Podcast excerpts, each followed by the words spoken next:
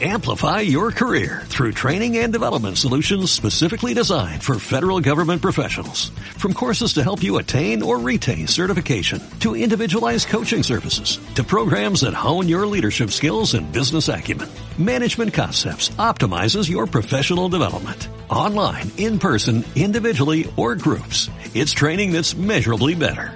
Learn more at managementconcepts.com. That's managementconcepts.com. Radio 1 de Radio Nacional de España presenta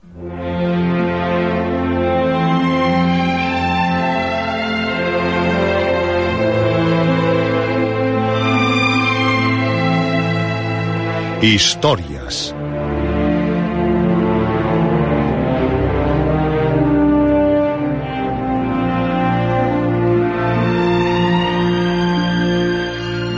Historias de terror, de aventuras, de suspense, de ciencia ficción.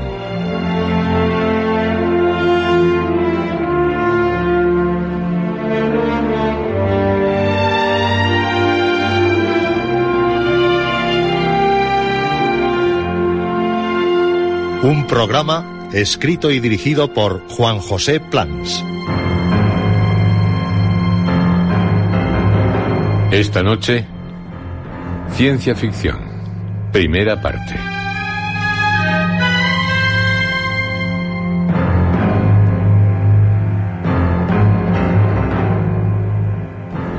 Esta es su noche, la de cuantos desean vivir las más apasionantes aventuras, como las que nos ofrecen los autores de ciencia ficción.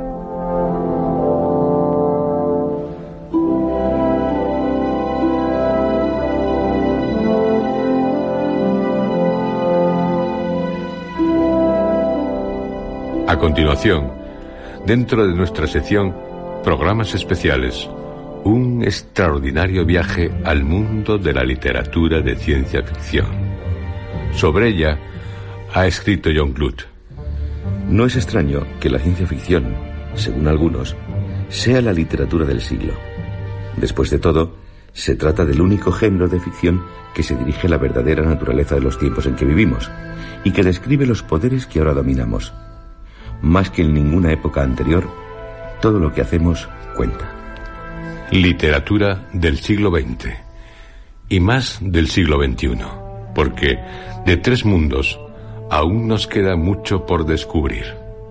De nuestro propio mundo, del mundo en que habitamos y del mundo de los mundos, el universo.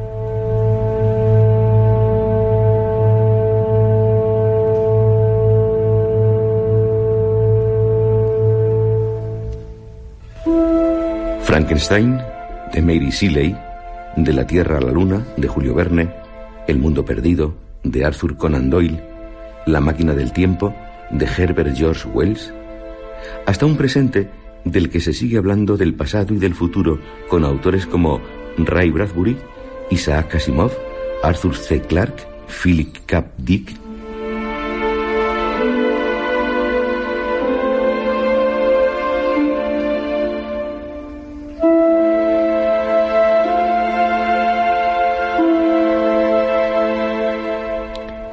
hombre en ninguna época se preocupó tanto como en el presente y con más rigor por su futuro, que también es una forma de preguntarse acerca de su pasado. También, como consecuencia, ese interés, fundamentado principalmente en las conquistas del pensamiento científico, así como en las nuevas perspectivas que abren los descubrimientos de toda índole, se hace extensivo al futuro cósmico, que no solo es espacio y tiempo.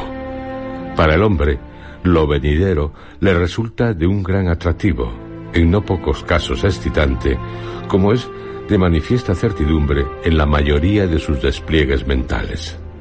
Máxime después de haber logrado liberarse de una serie de prejuicios que encadenaban su poder de creación, su posibilidad de irse hacia nuevos horizontes. El hombre está dispuesto a enfrentarse con su futuro, a prever lo que acontecerá, a construirlo, o al menos imaginarlo, tal como anhela que sea. ansia natural de supervivencia. El hombre desea estar en ese algunas veces mítico mañana. Pero el saber que esto no es posible de una forma imperecedera, pues la muerte se lo impide, intenta que quede la obra, espiritual y material, que lo perpetúe. Y si es factible, que lo que exista en ese devenir se deba a nosotros o sea resultado del trabajo presente. No obstante, estos intentos, sin llegar a pura utopía, se encuentran muy limitados, ya que no sabemos si lo que sucederá en un espacio de tiempo más o menos largo cambiará por completo nuestra evolución o la evolución del todo.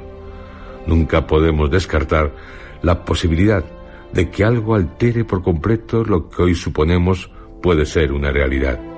El dicho de que el futuro, el futuro de cada presente, está en nuestras manos es, por lo tanto, muy relativo. El futuro se muestra seductor, aunque sea en forma de amenaza, fascinante porque cuenta con una alta dosis de misterio, siempre lleno de complejos enigmas. Ha escrito Eugen Boller en El futuro, problema del hombre moderno. El hombre moderno dispensa al futuro no solo un interés redoblado, sino también cualitativamente distinto al del hombre de los siglos anteriores la expectativa consciente y vaga ha sido reemplazada por una voluntad consciente y consentida. Muchas obras pretenden describirnos de forma realista lo que será la vida en el futuro. Creo que se trata de un esfuerzo vano en la mayoría de los casos, porque en el tiempo, o tiempos que media, me atrevo a asegurar, se lograrán una serie de descubrimientos que revolucionarán, para bien o para mal, si no por completo, sin gran parte los conceptos actualmente existentes. Siempre pendientes de un cambio, de ese cambio del que José Ortega y Gasset escribió. Por lo súbito, se asemeja a lo que nos pasa cuando de bruces miramos el agua de la alberca. Primero vemos solo agua, que cuanto más limpia, menos visible es, más vacía de contorno y figura. Pero de pronto al variar mínimamente la acomodación ocular, vemos la alberca habitada por todo un paisaje. El huerto se baña en ella, las manzanas nadan reflejadas en el líquido, y la luna de prima noche pasea por el fondo su inspectora faz de buzo. Algo parejo acontece en los grandes cambios históricos. A la postre, su causa radical es una simple variación del aparato mental del hombre, que le hace recoger reflejos antes inadvertidos. No hace falta remontarse mucho al pasado para saber que un viaje a nuestro satélite natural únicamente se concebía como tema para una disparatada ficción. Pero, desde que se lanzaron los primeros ingenios más allá de nuestros límites imaginarios, terrestres, se ha levantado un nuevo modo de pensar. Se han abierto fronteras inéditas o vagamente intuidas a la humanidad. Unas perspectivas que resultaban necesarias, pues el hombre comenzaba a fatigarse de continuar tan solamente ligado, de sentirse solo al planeta que habitamos. El hombre, que ya no está únicamente en la Tierra, su viejo hogar de siempre, sino que también es capaz, y lo que es más importante, se siente capaz de ir por el espacio y por el tiempo a otros lugares. Alfred de Vigny, trágicamente, evocaba en sus versos la rigidez de las leyes de los sabios del siglo pasado. Distancia y tiempo han sido vencidos. En torno a la Tierra, tras la ciencia, una vía triste y recta. El mundo se encoge con nuestra experiencia, y el Ecuador solo ya es un anillo harto estrecho. No existe ya el azar. Resbalará por su línea cada cual inmóvil en el punto único que la partida le asigne, sumido en un cálculo silencioso y frío.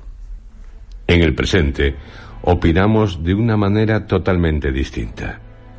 Si bien es cierto que estamos seguros de nuestra incapacidad para predecir exactamente lo que será el futuro, también es patente que no nos enclaustramos en unas leyes deterministas y pensamos que, en un más allá del tiempo y del espacio, podremos llegar hasta cosas que ni sospechamos en la actualidad. Estamos en el principio. Creo que tienen razón Gepot y H. Pletisa al decir que vivimos desde hace cinco segundos. Si no nos ocupamos del porvenir, el porvenir se ocupa de nosotros. Cae sobre nosotros a toda velocidad. Nos invade por todas las fisuras, por todos los poros, ha dicho Pierre Breton. Estamos ya en ese futuro que en épocas precedentes parecía reservado exclusivamente a la ficción de los escritores o a las cábalas de los filósofos. Posiblemente sí. Debemos caminar hacia lo desconocido, intentar descifrarlo, abrir sus entrañas. Los que, con este espíritu se lanzaron, nos legaron los más importantes descubrimientos de la humanidad. El espíritu humano crece a medida que el universo se desarrolla. El hombre, pues, puede y debe intentarlo todo, ha dicho André de Calle. Así como, muchas veces, de lo que en un principio nos pueda parecer, sentimos nostalgia por el pasado, también nos comienza a invadir una nostalgia por el futuro, dice Baika Dávalos. El hombre vive de la nostalgia del pasado, no solo porque olvida con facilidad sus pequeñas miserias. Si un ímpetu colosal parece arrojarlo libre de todo temor hacia el porvenir, persiste la llamada de esa nostalgia. Esta vino con él al mundo y no lo abandona. Tal vez porque tanto él como la tierra que lo sustenta, tal cual lo indican innumerables cosmogonías, fueron un día expulsados de una cosa principal que era el gran todo. Y entonces siente la atracción del regreso, la tentación de cobijarse en las sombras del pasado. He ahí a ese cosmonauta que hace los primeros movimientos en el vacío. Por más que se trate de una cápsula y de un traje de guerrero astral, la suya es siempre la imagen del feto prendido por el cordón a la matriz, lanzado al vacío del mundo. Esa imagen propone la idea de una repetición infinita de las formas. Expulsión, membrana, nueva expulsión. Algún sentido debe de tener esa obsesión formal de los sucesos. Algún sentido que quizá mediante la visión del pasado enseñe al hombre a elegir el futuro. Algún sentido tendrá, o ninguno. Es la eterna pregunta que se plantea el porvenir. Hacérsela, al menos, equivale a ser hombre. Porque quizá después de loco, que vive inmerso en él, es posible que nadie esté más seguro respecto al porvenir que el necio que vive en una interminable cotidianidad.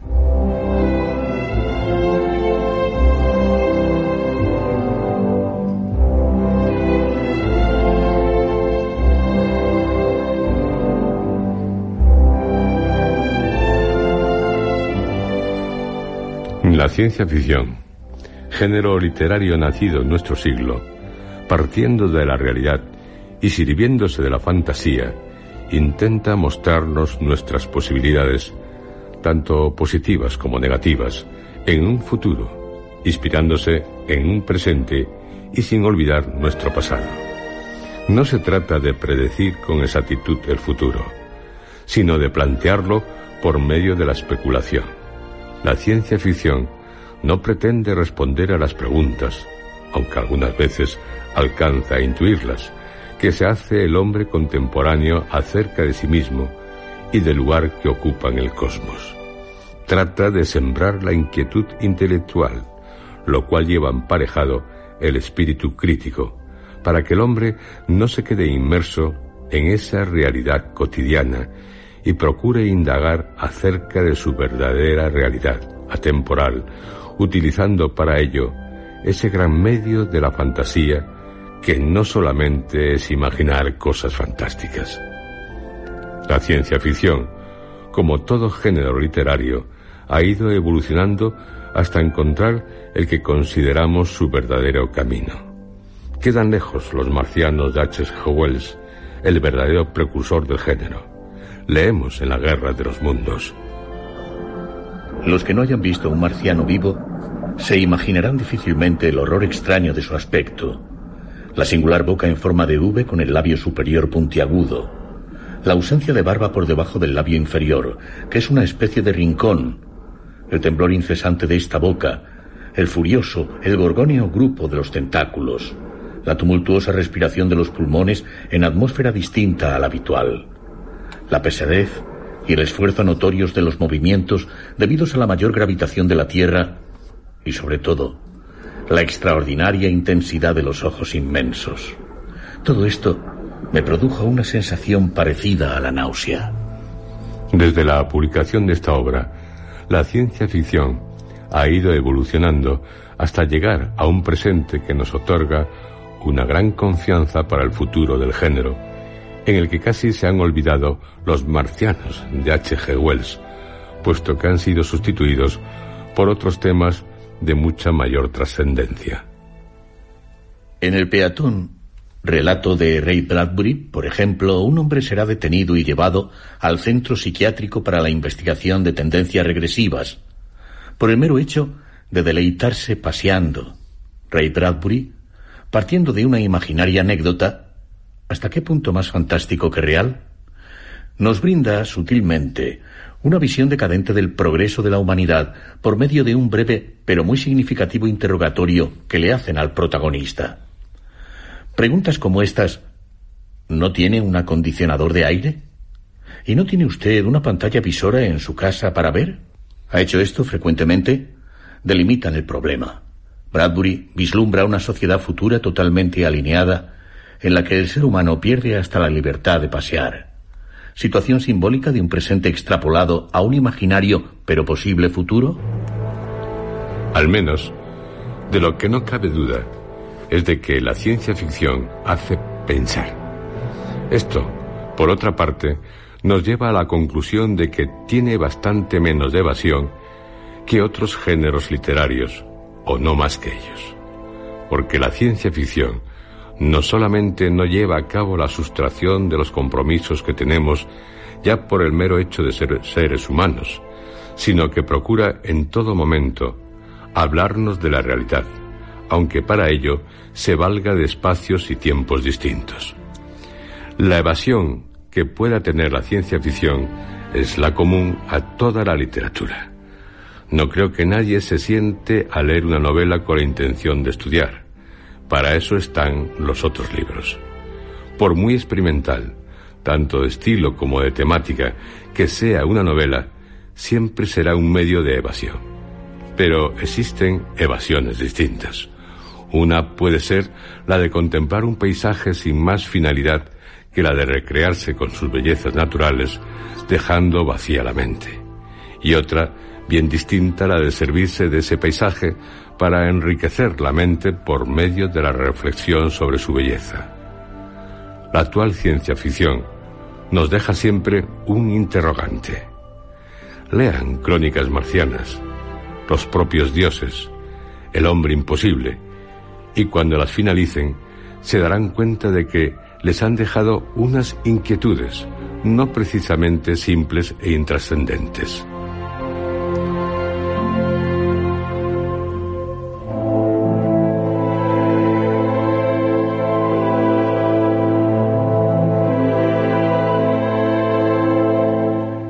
El pretender llegar hasta los orígenes de la ciencia ficción, el género más peculiar de nuestra época, más revelador de sus amplias tendencias intelectuales, según William Ten, presenta arduos problemas, ya que en no pocas ocasiones, como ocurre con cualquier género novelístico, esa búsqueda, que siempre se procura sea exhaustiva, sobrepasa los límites normales. Comenzamos a encontrar dificultades al intentar encuadrar una obra dentro de un determinado género. Porque la mayoría de las novelas y ya no digamos las más importantes, pueden pertenecer o no a un género, sino a varios, o a todos. ¿Cómo delimitar a un solo género en busca del tiempo perdido de Marcel Proust o Madame Bovary de Flaubert? De ahí que no pocos autores se manifiesten en contra de los géneros, como Camilo José Cela. Dice, no creo en los géneros literarios ni en sus convencionales fronteras. El caso de Frankenstein de Mary Shelley amén de ser una obra maestra del terror, se puede catalogar igualmente dentro de la ciencia ficción. Y si ahondamos más, por su forma de estar escrita, por las reacciones del aberrante ser, resulta una bella manifestación, diríamos que un objeto poético. En el Conde Lucanor, del infante don Juan Manuel, encontramos parte terrorífica, pero la obra no es de terror. Seis personajes buscan a autor en una pieza teatral de Pirandello. No es nuevo. Ya Don Quijote y Sancho Panza, en la segunda parte de la inmortal novela, nos hablan que es una forma de buscar autor de Cide Amete Benengeli, o sea, Cervantes. En la Metamorfosis de Franz Kafka hay elementos de ciencia ficción, pero la novela no es de ciencia ficción.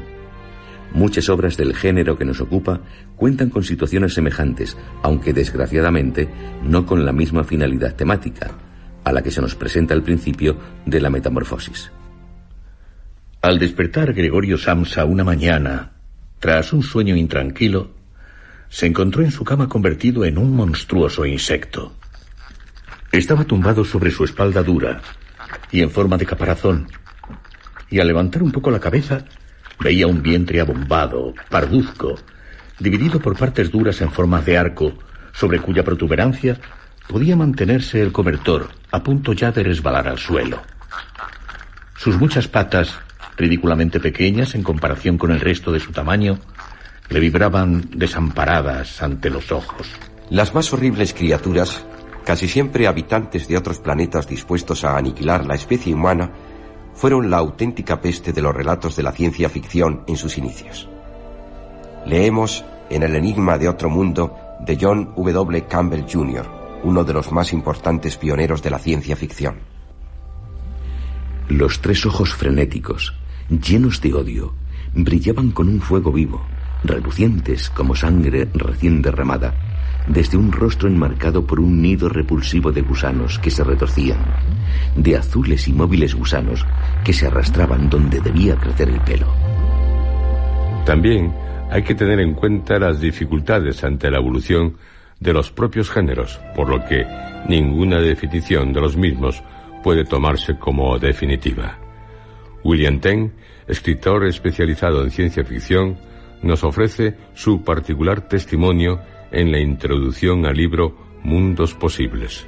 La cualidad del cambio afecta hasta tal punto a este género que yo ya no soy capaz de definir hoy el género en el que llevo trabajando años, ya que son muchas las veces que he cambiado mi propio estilo y mis temas para adaptarme a sus exigencias.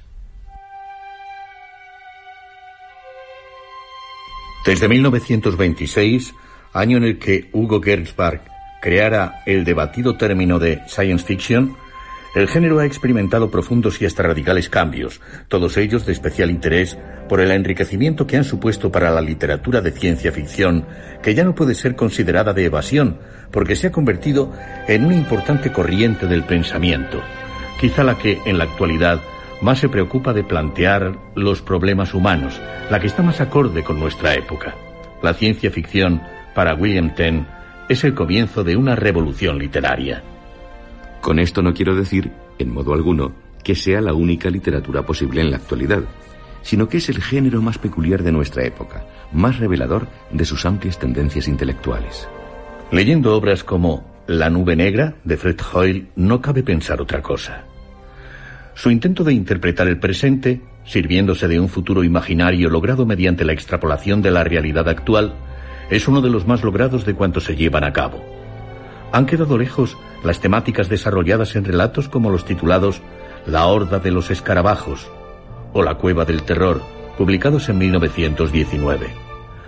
Aquellas tremendistas e ingenuas historias apenas tienen algo en común con las que desarrollan en la actualidad los escritores de ciencia ficción, preocupados principalmente en conocer el puesto que ocupa el hombre en el cosmos. Arthur C. Clarke, en 2001, Una Odisea Espacial, busca la respuesta. Podían vagar a voluntad entre las estrellas y sumirse como niebla sutil a través de los intersticios del espacio.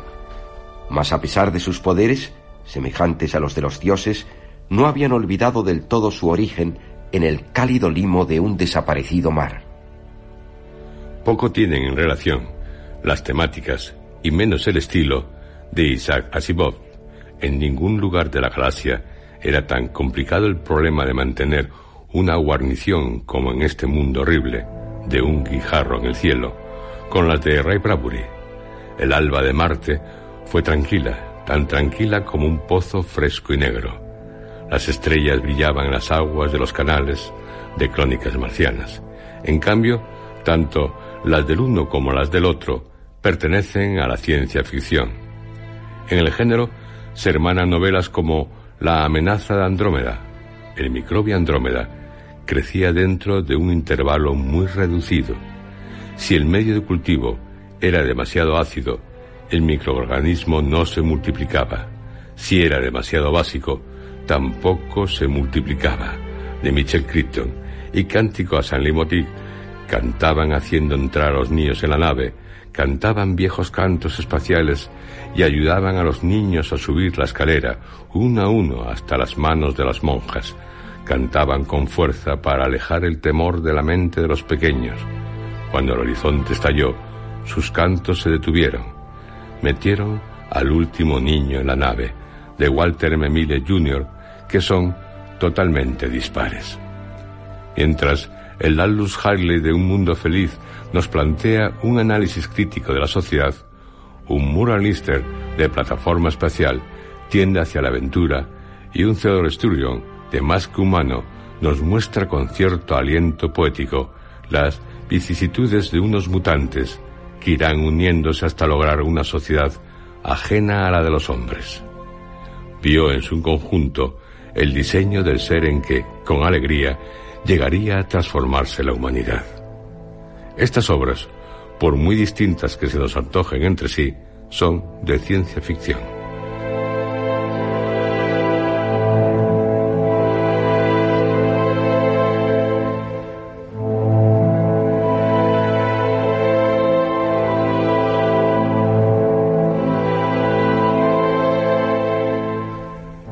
Debemos diferenciar a aquellos escritores que están dedicados únicamente a un tema y los que tocan este tema circunstancialmente. Los que persiguen un género determinado, o lo niegan, y los que no incluyen sus creaciones en ningún género, que es lo sensato, en mi opinión. Es indudable que Arthur C. Clarke pretende hacer obras de ciencia ficción, porque es el tipo de literatura en el que mejor expresa sus ideas. Se trata de un escritor especializado, es indudable que Pierre Boulle, autor de El planeta de los simios y Una noche interminable, se acerca a la ciencia ficción solo cuando le es de interés, al igual que Ira Levin, La semilla del diablo, en Chip, el del ojo verde.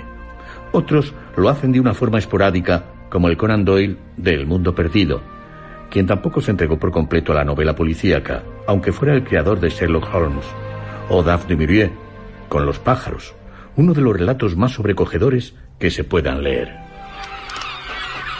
Escuchó el violento chasquido de la madera al astillarse y se preguntó cuántos millones de años de recuerdos estaban almacenados en aquellos pequeños cerebros, tras los siguientes picos y los talabrantes ojos que ahora hacían nacer en ellos este instinto de destruir a la humanidad con toda la certeza y demoledora precisión de unas máquinas implacables.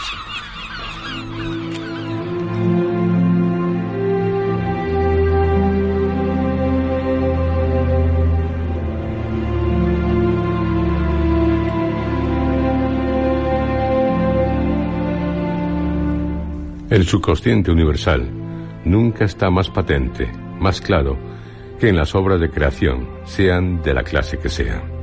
Es decir, siempre que lo deseemos, podemos encontrar orígenes, concomitancias, idénticas maneras de pensar o exponer lo que se piensa.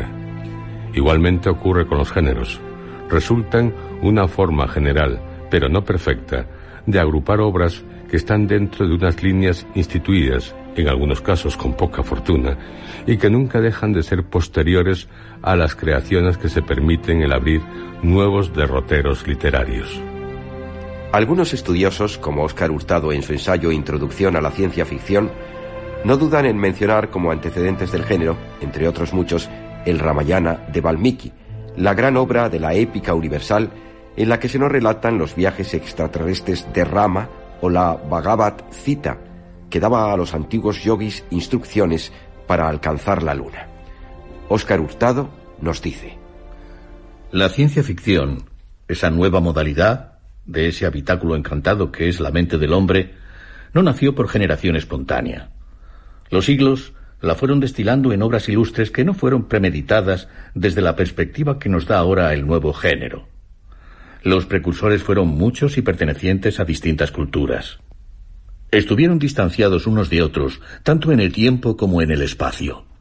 Es posible que muchos de los errores nazcan principalmente por la división de las creaciones literarias en géneros, obligando a cada tratadista a dotarles de una relevante historia, forzándoles a su vez a dejar a un lado el verdadero espíritu crítico, para remontar el género que estudian sobre todos los demás, procurando incluir en él el mayor número de obras importantes. Así sucede con un Jorge Luis Borges de ficciones, o un Julio Cortázar de todos los fuegos el fuego. Casi todos, por no decir todos los géneros, se disputan las creaciones de estos autores sin excluir la ciencia ficción. También hay que reconocer que los tratadistas necesitan de esas divisiones para poder al menos lograr un cierto orden en sus trabajos. Decir que una obra es buena, regular o mala no es suficiente en la crítica, aunque sea la más clara de las conclusiones a las que se pueda llegar. No obstante, ¿en qué género incluir este breve relato de Bernard Perverdy? Esta vez todo había terminado. Los hombres no realizaban ya ningún trabajo. Las máquinas lo sustituían por completo. Vivían retirados en sus refugios antirradiactivos y lentamente iban paralizándose sin fuerza siquiera para procrear. Pero esto no les importaba, puesto que los robots les proveían de todo lo que podían necesitar. Así, los últimos hombres terminaron muy pronto por atrofiarse completamente. Entonces, los autómatas los eliminaron tranquilamente. Después de tantos siglos, desde que el hombre los creara, esperaban con ansia este momento. Después, pensaron que al fin podrían descansar. Pero muy pronto se dieron cuenta de que para ello necesitaban servidores. Y así inventaron a los hombres. Con, y es un mero ejemplo, Fahrenheit 451 de Ray Bradbury, la ciencia ficción encuentra una perfecta manifestación de sus pretensiones, que están mucho más allá de lo que generalmente se cree. Era un placer quemar. Era un placer especial ver cosas devoradas, ver cosas ennegrecidas y cambiadas. Empuñando la embocadura de bronce, esgrimiendo la gran pitón que escupía un queroseno venenoso sobre el mundo, sintió que la sangre le golpeaba las sienes y que las manos, como las de un sorprendente director que ejecuta las sinfonías del fuego y los incendios, revelaban los harapos y las ruinas carbonizadas de la historia. Con el simbólico casco numerado 451 sobre la estólida cabeza y los ojos encendidos en una sola llama anaranjada ante el pensamiento de lo que vendría después, abrió la llave. Y la casa dio un salto envuelta en un fuego devorador que incendió el cielo del atardecer, lo enrojeció y doró y ennegreció. Avanzó rodeado por una nube de luciérnagas. Hubiese deseado, sobre todo como en otro tiempo, meter en el horno, con la ayuda de una vara, una pastilla de malvavisco, mientras los libros que aleteaban como palomas morían en el porche y en el jardín de la casa. Mientras los libros se elevaban en chispeantes torbellinos y se dispersaban en un viento oscurecido por la quemazón.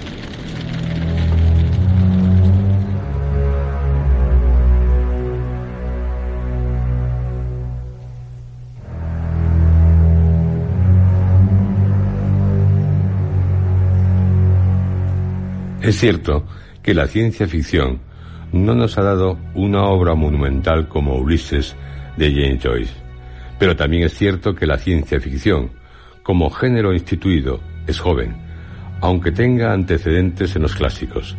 Que sí, el género ya cuenta con una considerable lista de títulos que están muy por alto de lo que normalmente se produce en otros géneros. En calidad literaria, nada tiene que envidiar un Ray Bradbury cuando escribe Fahrenheit 451 a un Graham Greene del Poder y la Gloria o un William Faulkner del Villorrio. Isaac Asimov, con los propios dioses, se remonta a una problemática que dudo mucho que un autor del llamado relato objetivo pudiera tan siquiera plantearse. Ignorar o desatender a la ciencia ficción es ignorar o desatender a autores como William S. Burroughs, Expresonova, G. J. Ballard, El hombre imposible o Efremov, La nebulosa de Andrómeda, y si nos apuran, en nuestro país, por ejemplo, no conocer parte de la obra de autores como Leopoldo Alas Clarín, Cuento Futuro, Venceslao Fernández Flores, Tinieblas, José Martínez Ruiz Azorín, Materia Radiante, y mucho de la de Ramón Gómez de la Serna. ¿Qué tipo de literatura nos viene hablando ya desde hace años de problemas como el de la contaminación, la superpoblación, la alienación, la vida extraterrestre? La respuesta está en la mente de todos, al menos en la de aquellos que parte de su tiempo lo dedican a la lectura, porque las barreras de la distancia se están desmoronando y un día llegará en que daremos con nuestros iguales. De 2001, una odisea espacial.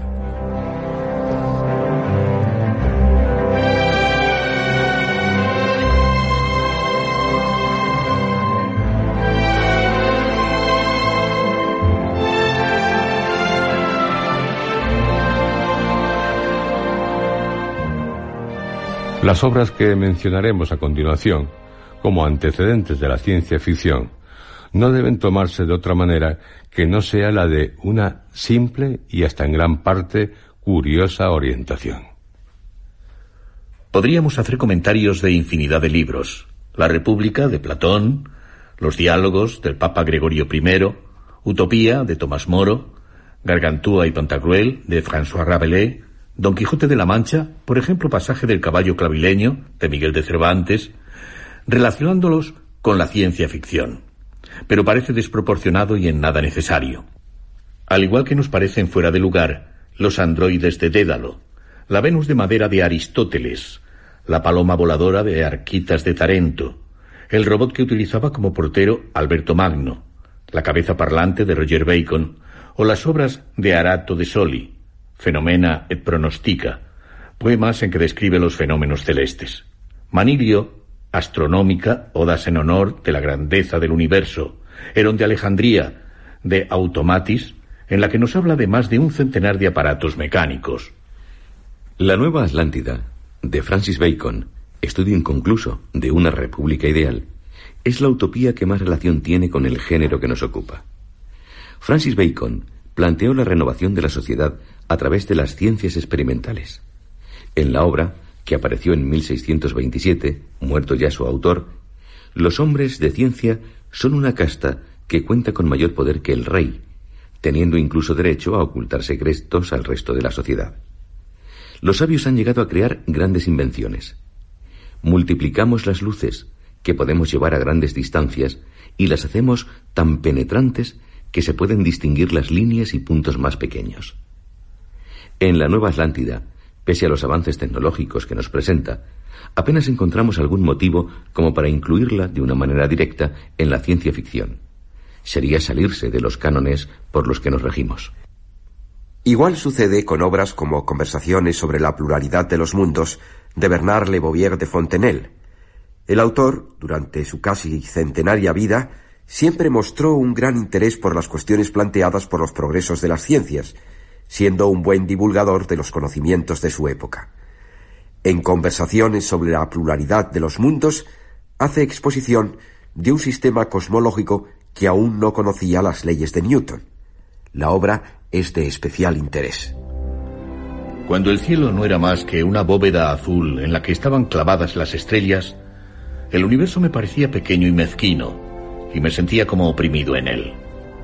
Ahora que se ha dado una extensión y profundidad infinitas a esa bóveda, dividiéndola en millares y millares de torbellinos, me parece que respiro con más libertad, que estoy en un aire más puro y que el universo adquiere otra magnificencia.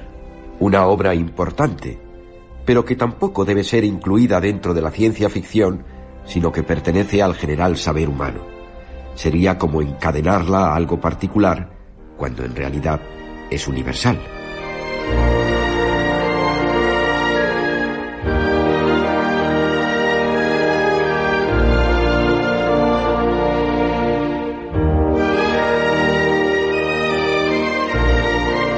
Pierre Bersin, crítico francés, ha escrito un estudio titulado Cuatro mil años de ciencia ficción. Como comprenderán, siguiendo su norma, algo semejante hace August Derde en su antología Más allá del tiempo y del espacio, la ciencia ficción sí que se pierde en la noche de los tiempos. Pierre Bersin no duda en incluir dentro del género el poema gigamalgués, que data aproximadamente de hace unos cuatro mil años.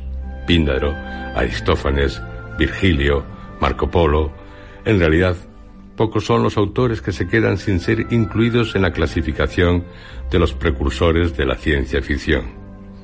Como Pierre Bersin, son muchos los estudiosos que nos ofrecen unas largas listas de nombres, todos ellos en relación con el género. Basta que uno de estos estudiosos lean No hay memoria de los antepasados y tampoco de los descendientes por venir, habrá recuerdo entre los que existen posteriormente, para que no lo piensen dos veces antes de incluir al eclesiastés dentro de ese incontable número de obras nombradas como antecedentes del género. Esto lo único que engendra es confusión, porque, como dice José Luis Garci, todo esto se sabe. Está escrito en docenas de prólogos de las novelas de ciencia ficción, en docenas de ensayos. Pero lo cierto es que no aclara nada, porque pretender que estos hombres fueron los padres del género es algo tan absurdo como querer aplicar las leyes del mar a la botánica.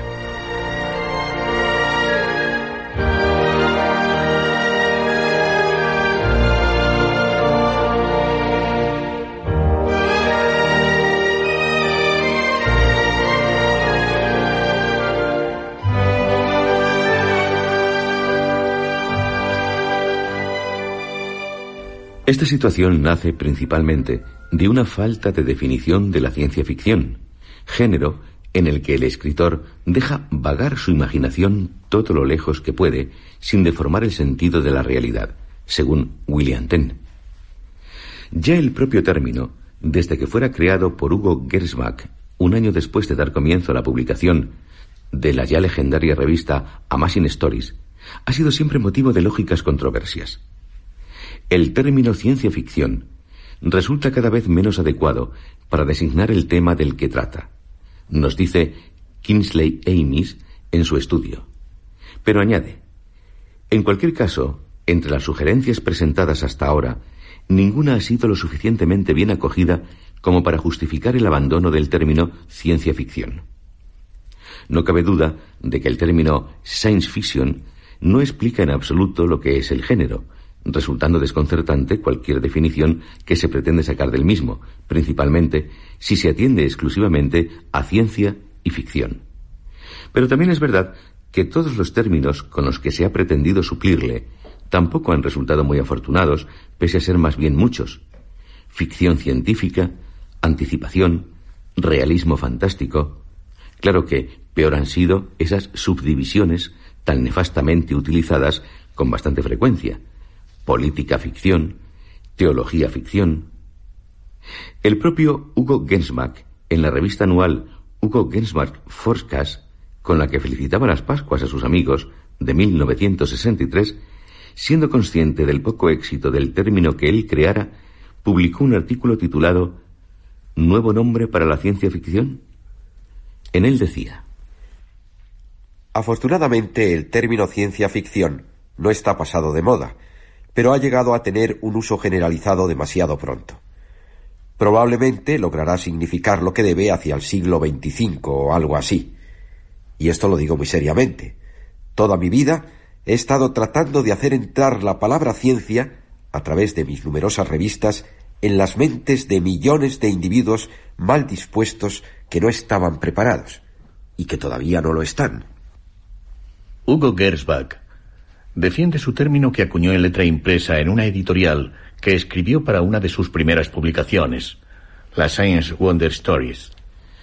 He trabajado en el problema por años, sin éxito hasta la fecha, lo admito. Y deben ustedes creerme si les digo que si ahora tuviera de nuevo, conociendo lo que me ha enseñado la experiencia, que hacerlo, no originaría el término ciencia ficción en un siglo XX que no estaba, como tampoco está ahora, preparado en una forma general para recibirlo. No obstante, Pese a mostrarse satisfecho de su término, sugirió otros para sustituirle. Predifiction, predificción. La palabra predicción va aquí unida a ficción. Profiction, proficción, contracción de la ficción profética, prophetic fiction. Curioso término que además tiene la ventaja de que también puede significar profesional, futufiction, futuficción. Uno bien raro que pone de manifiesto su cualidad de visión del futuro. Telefiction, teleficción, del griego tele, lejano, distante, un término eufónico y que el público podría asimilar fácilmente porque ha sido condicionado durante largo tiempo por términos similares tales como el telescopio, telégrafo, teléfono, televisión. Estos nuevos términos propuestos por Hugo Gersbach tampoco tuvieron éxito, puesto que ninguno de ellos aclaraba algo más que el veterano. Por lo que science fiction, entre los profesionales y aficionados al género, es corriente utilizar la sigla SF continúa siendo el más usado pese a todo. Definiciones de la ciencia ficción hay muchas, con más o menos fortuna. Son intentos, y como tal han de tomarse, de explicar perfectamente lo que contiene el término, cosa que opino nunca se logrará. Hemos seleccionado algunas de las definiciones como mera orientación sobre lo que se escribe acerca del género que nos atañe. Amis. La ciencia ficción narra con carácter de verosimilitud los efectos que tienen sobre la humanidad algunas espectaculares alteraciones del medio ambiente deliberadamente provocadas o sufridas involuntariamente. Brian Aldis. La ciencia ficción y la poesía tienen mucho en común. Ambas poseen una música insidiosa y sorprendente. Ninguna de ellas resulta demasiado fácil de cultivar y de aprender. Es posible que la muy personal definición de Ray Bradbury sea una de las que más les puedan aclarar lo que es la ciencia ficción, una vez que mediten el contenido de la frase. El hombre perdido en el laberinto de sus creaciones debe buscar un camino para salir de nuevo a la luz del día. La ciencia ficción carece de definición lapidaria, cosa que no debe sorprender, puesto que lo mismo acontece en los demás géneros literarios. También respecto a la propia literatura, que es la poesía, el relato, la novela. De ahí que, más que definir el romanticismo, el objetivismo, siempre se haya procurado interpretar lo que es el romanticismo o el objetivismo, que son meros ejemplos.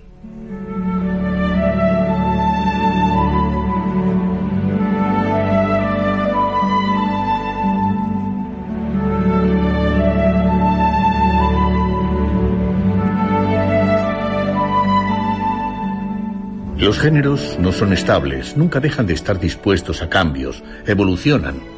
Las fronteras con las que se intenta delimitarlos no son válidas, se abren o se cierran según las circunstancias. La ciencia ficción no es una excepción. La serie marciana de Edgar Rice Burroughs, en la que su personaje, John Carter, tiene que enfrentarse a animales carnívoros, de múltiples miembros, o feroces hombres gigantescos de piel verde, nada tiene en común con el mundo marciano que nos brinda Ray Bradbury. Hay muchos años de por medio entre una y otra creación. La ciencia ficción, a través de esos años, ha experimentado importantes cambios. En la serie marciana de Edgar Rice Burroughs, impera la aventura por la aventura, tal como posteriormente haría con su serie desarrollada en el planeta Venus. En el fondo, John Carter, también en gran parte semejante a Tarzán, es un caballero andante. Edgar Rice Burroughs sirve a su gran público lo que este público siempre esperaba de él, la aventura, sin apenas importarle otra cosa, y menos los detalles científicos, aunque en sus obras introdujera algunas novedades, como la máquina de fabricar atmósfera de Marte. Ray Bradbury, en Crónicas Marcianas, no hace sino extrapolar nuestro mundo a otro, sirviéndose de ello para denunciar los males de nuestra sociedad. Las situaciones tienen una finalidad que no es precisamente la aventura por la aventura. En uno de los relatos comprendidos en el libro titulado un camino a través del aire, por ejemplo, el problema del racismo, está cruda y perfectamente planteado.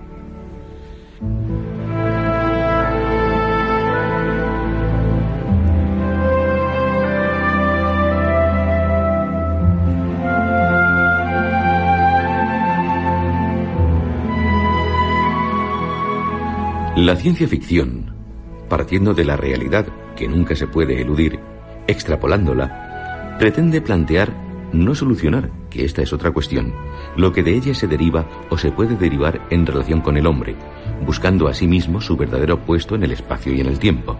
El futuro del hombre.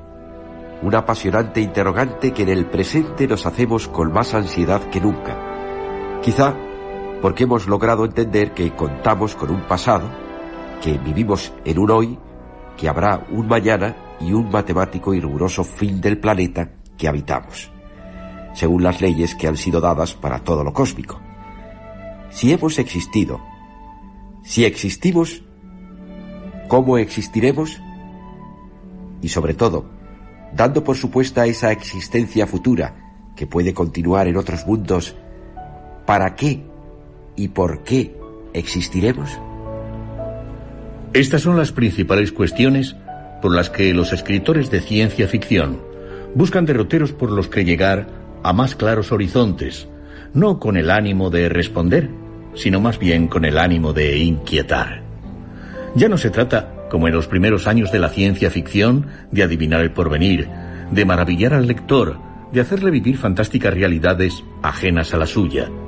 Tampoco importa el que no pocos de los pronósticos expuestos en el género hayan sido posteriormente confirmados. Y de mucho menos interés es el que si en el futuro habrá ciudades submarinas, miembros artificiales o llegada a otros planetas. Lo fundamental para el escritor de ciencia ficción del presente es desentrañar la propia esencia del hombre. La ciencia ficción se ha convertido en un profundo humanismo, donde caben tanto los pesimismos como los optimismos. Isaac Asimov. Esas criaturas del parauniverso están intentando hacerse comprender. De los propios dioses. Arthur C. Clarke. El peso de los siglos había caído sobre él junto con una tristeza que ninguna lógica podría vencer. No lloraba el destino del hombre. Estaba apenado por su propia raza, alejada para siempre de la grandeza por fuerzas insuperables.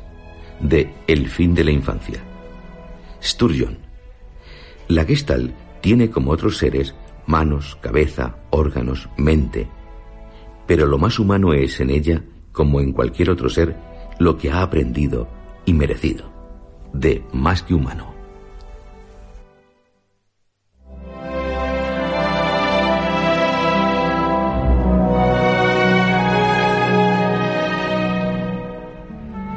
Continuaremos ofreciéndoles en nuestro próximo programa, que se emitirá en la madrugada del 6 de abril, el 30 de marzo, no habrá programa por el cambio horario. Repito, continuaremos ofreciéndoles nuestra introducción a la literatura de ciencia ficción, un apasionante género que intenta responder a muchas interrogantes acerca de nosotros mismos y del universo en el que estamos.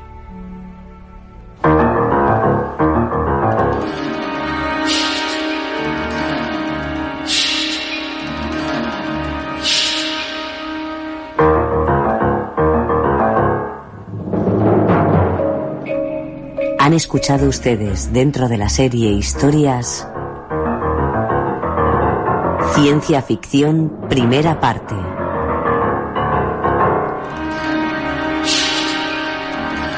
Este guion ha sido interpretado por Juan José Plans, José Antonio Ramírez, Javier Lostalet, Luis Alonso Carrasco y Lourdes Guerras.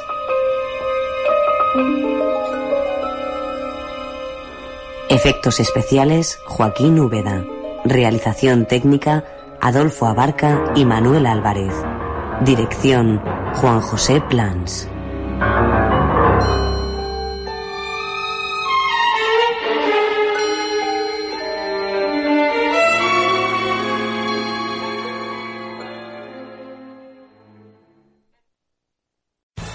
Amplify your career through training and development solutions specifically designed for federal government professionals. From courses to help you attain or retain certification, to individualized coaching services, to programs that hone your leadership skills and business acumen, Management Concepts optimizes your professional development. Online, in person, individually, or groups, it's training that's measurably better.